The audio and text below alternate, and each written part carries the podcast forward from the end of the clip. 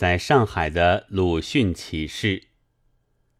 大约一个多月以前，从开明书店转到 M 女士的一封信，其中有云：“自一月十日在杭州孤山别后，多久没有见面了？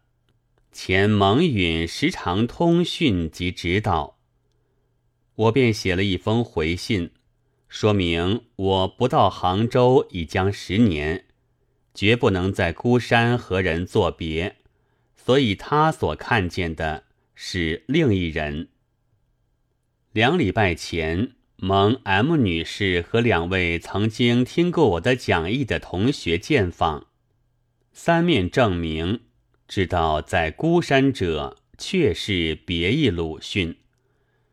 但 M 女士又给我看题在曼殊师坟旁的四句诗：“我来君寄居。”唤醒谁是魂？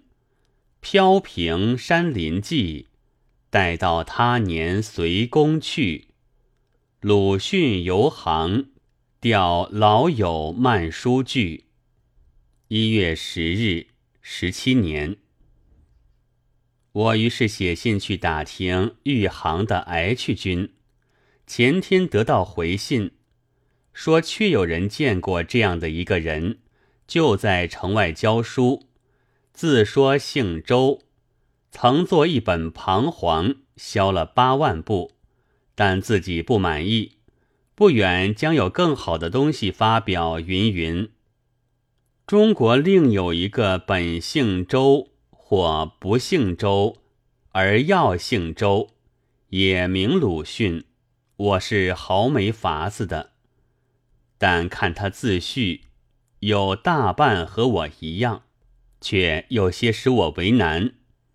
那首诗的不大高明，不必说了；而硬替人向曼殊说，待到他年随公去，也未免太专制。去呢，自然总有一天要去的。然而去随曼殊，却连我自己也梦里都没有想到过。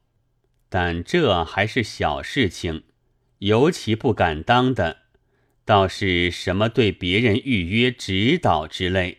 我自到上海以来，虽有几种报上说我要开书店，或游了杭州，其实我是书店也没有开，杭州也没有去，不过仍旧躲在楼上译一点书，因为我不会拉车。